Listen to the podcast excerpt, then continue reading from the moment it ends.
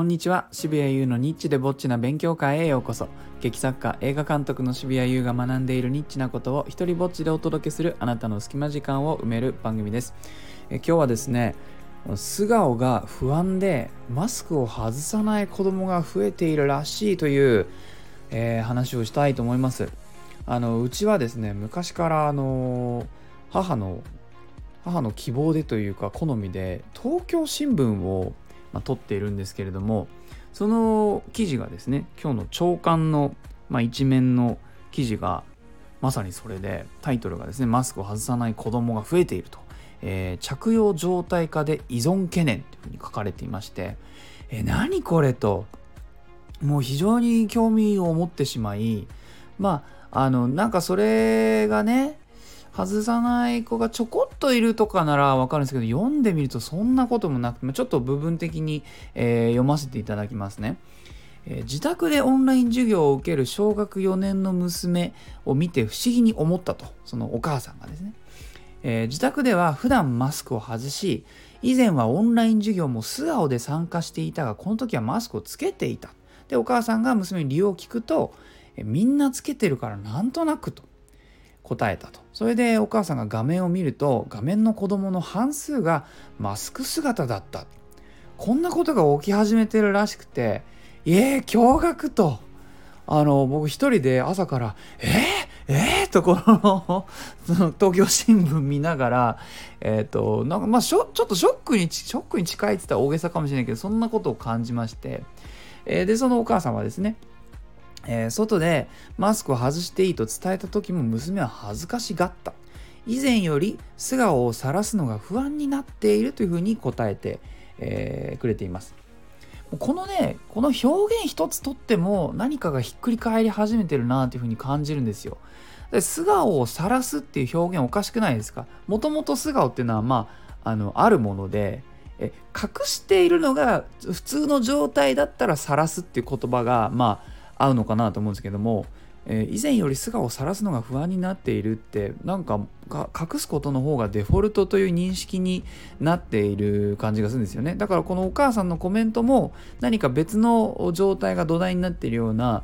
気もしてですね、えー、僕はちょっと少なからずこうねあのショックを受けて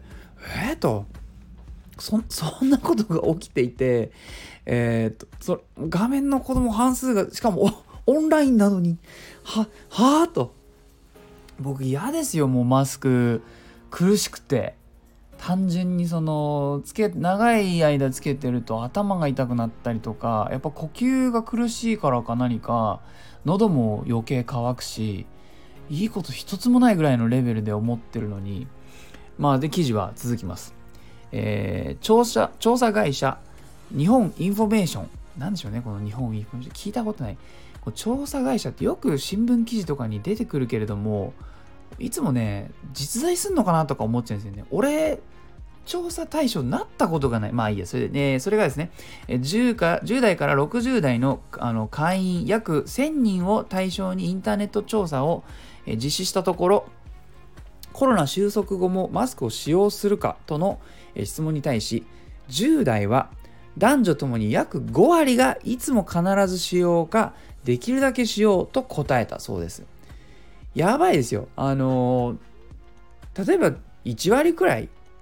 がね、その長年こう、まあ、この2、3年もコロナのせいでマスクをつけるっていうのがまあ定着して、まあ10%ぐらいがそうそれをになんとなく依存し始めてるっていうんだったら分かるんですけど5割は結構だと思いません。それもうマジョリティじゃないですか。ね。やばいですよ、えー、でですね理由が。10代女性では可愛い綺麗かっこよく見えるが最も多く感染対策とは関係がなかったと。これだからもう見た目の話をしてるわけですね。あのなんかウイルスが怖いからとかそういう認識とかでは全然なくこれがまあファッションとしていいとかあるいは逆にあの自分の嫌なところを隠すっていうこの両方が機能していて、えー、なんとですね実際東京原宿で尋ねると、女子高生17歳の女子高生は素顔を見せられるクラスメートは5人くらい。今更外せないと苦笑した。えー、とこ という答えがあってえ素顔を見せられるクラスメートは5人くらい。もうだから発想がですね素顔というものは普段は隠すもので、えー、何かしらの 友達関係性がその発達してですねある程度進展したところでしか見せないものという風のに変わりつつある。今更外せないって。えーとどこに向かってるんですかね。怖い怖い。もうあのちょっとゲド戦記思いまし思い出しちゃいましたね。あのジブリの黒歴史黒歴史と言われているゲゲド戦記であの僕が唯一好きだった、まあ、描写があってあの作品の世界の中ではあの大大切な人には自分の名前を明かすっていうね、えー、展開があってでヒロインとあの主人公とが、まあ、お互いの本当の名前を教え合うみたいなシーンが確か終盤にあるんですよ。でああなんかそれすごく素敵だなと普段はそれを隠していてあなたとは何かこうあなたは認めるとかあなたとの関係はここから先変化しますっていうののなんかサインのね出し方として本当の名前を教えるってすごい綺麗だなと思ったんですけどなんかそれを思い出しちゃってあのえ顔がもうそういう機能になるのかとえー、で記事の続きでね精神科医の、まあ、専門家の意見とかもこうちょっとき、あのー、混ざってる記事なんですが精神科医の渡辺さんがですね、えー、子供は顔にコンプレックスを抱えている場合も多い感染対策のはずが素顔を隠すことに利点を持つと将来マスクを外せなくなりかねないというふうに、えー、言っています。でね、その他にもちょっとインタビューでマスクにこう何て言うんですか？社会不安障害とかで顔を隠すところにまあ安心感を覚えた人とか、まあ、花粉症のね対策でマスクをつけ始めたのが、まあ、それで自分の顔を隠せることで今度マスクを外せなくなってしまった人のね、えー、声とかがあのあって、まあ、そういったことにつながるんじゃないかみたいなところでこの記事は終わるわけですね。やっぱりね素顔を隠す大人ってあのー、映画の世界にもいてね。映画の世界で言うと結構スーパーヒーローって顔を隠してること多いじゃないですか。でもねなんか思うに顔を隠す系のスーパーヒーローっていうのは大体暗い生い立ちとか何か自分自身のそのまま見せられない過去を持っていたりあるいは過去じゃなくて、まあ、精神的にちょっとこうあの発達しきれていないスーパーヒーローって、まあ、バットマンとかが今ちょっと頭に浮かぶんですけれどもあのバットマンのね音楽を作った作曲家の人が彼はその大人になりきれなかったからって言って、えー、音楽もねメロディーが展開しないあの音楽をつけたなんていうのねあの話も聞いたことがあるんですけど、まあ、ラジオでもね以前話したことがあるんですがなのでねあれがじゃあ実際の世界にいたらさもうコスプレしたおじさんが財力や発明に物を言わせて暴力振るってるだけなわけじゃないですか。か500%こじらせた大人ですよね。だから顔を見せられないっていうのはあまりいいサインじゃないなっていうふうにあの気がするんです。まあね、そんなことで俺があのギャーギャーわめいていたら、その母がですね、でもと、母はね、常に弱いあの人の味方の意見がね、最初に出てくるんですけども、えー、マスクを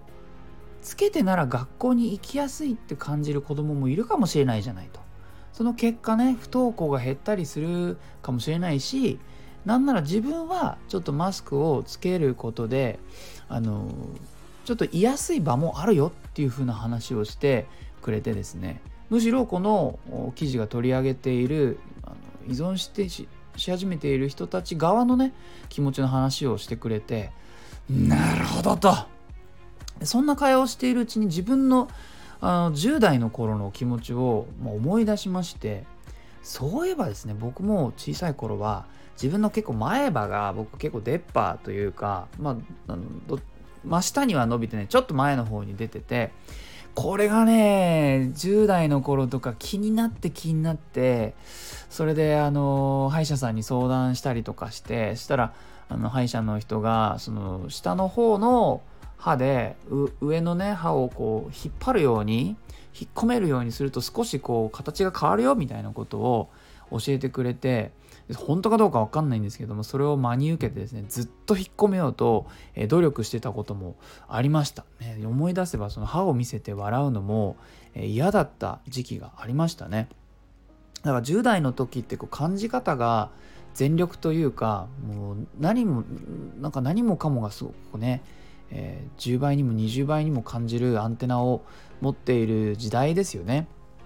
だからあの頃の僕にこのマスクみたいなものがあったら案外それをね、えっと、つけることでその下でね案外思いっきり笑えてたかもしれないななんてことも、えー、思いました、えー、最後にお知らせですえーとですね、先日、先日というか、ちょっと前かな、あの、BS 松竹東急で放送された渋谷優監督作品集がなんとなんと再放送。されます。いや、再放送。いやー、行ってみたかったですね。再放送。再放送だよ、みんな再放送だよえー、5月15日の日曜日24時30分からです、えー、契約不要の無料のチャンネルでございます、えー、BS ボタン番組表ボタンを押して260番を探すか、まあ、大抵のリモコンは3桁入力ができるので260と入力することで、えー、僕の短編映画6本を視聴することができますよろしくお願いします。えー、いいなと思ったらハートマークをタップしたりフォローしてください。Twitter もやってるのでよかったらそちらもチェックしてください。このスタイフでも自由に使える日本初の一人芝居コレクションモノローグ集アナは Amazon で好評発売中です。許可も上演料もいりません。では、渋谷優でした。